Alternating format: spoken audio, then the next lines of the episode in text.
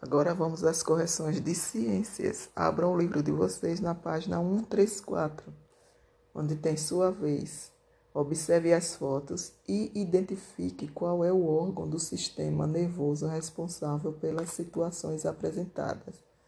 Vamos lá. Letra A, cerebelo. Letra B, cérebro. Letra C, bulbo. Página 135, questão número 2. O encéfalo recebe sinais que vêm de dentro e de fora do corpo. É ele que coordena as reações do nosso corpo conforme o estímulo recebido.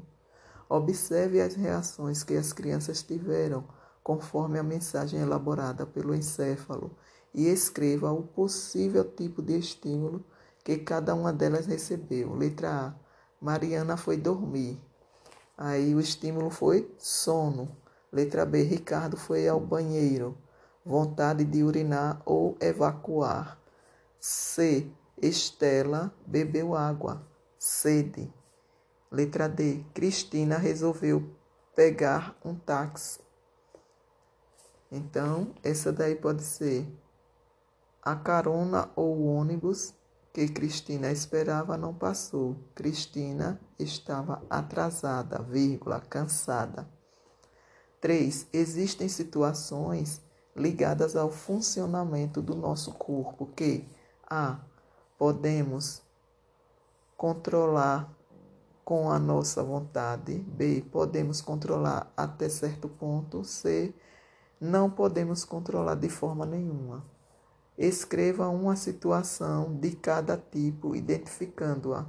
Então aí a resposta é pessoal. Cada um irá ver o tipo de, de controle do sistema nervoso e irá citar uma, uma situação, ok?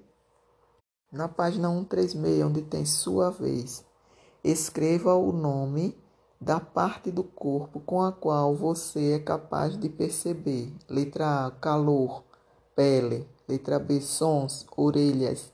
C, frio, pele. D, cheiros, nariz. E, cores, olhos. F, cócega, pele. G, sabores, língua.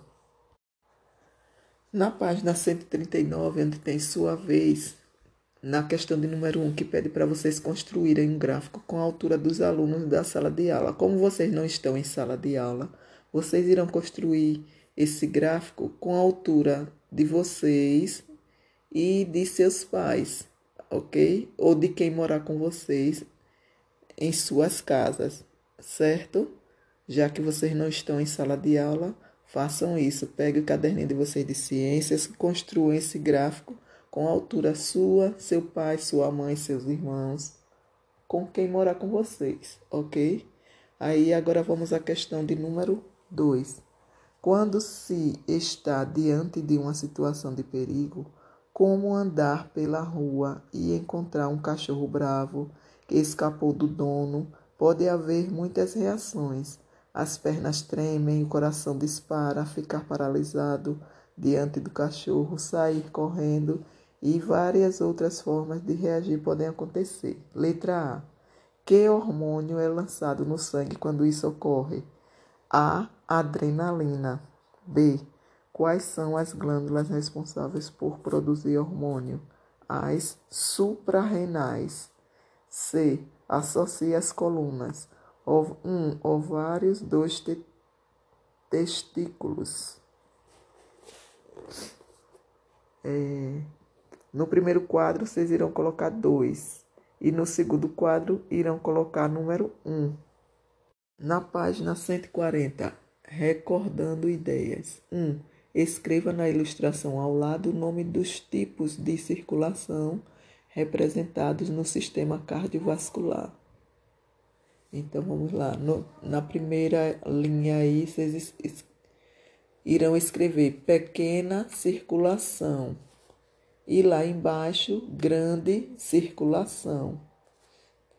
2. Observe seu corpo e dê um exemplo de cada tipo de articulação: móvel, tornozelo, joelho, punho, cotovelo, cotovelo, ombro, semimóvel, articulações da coluna vertebral e imóvel, articulações, articulações do crânio.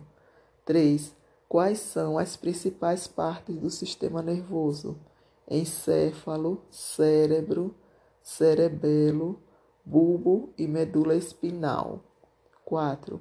Qual é a função das glândulas endócrinas? Dê exemplos de algumas dessas glândulas. A função é produzir hormônios que são lançados na corrente sanguínea. Exemplos: hipófise, pâncreas, tireoide e suprarrenais. Ok?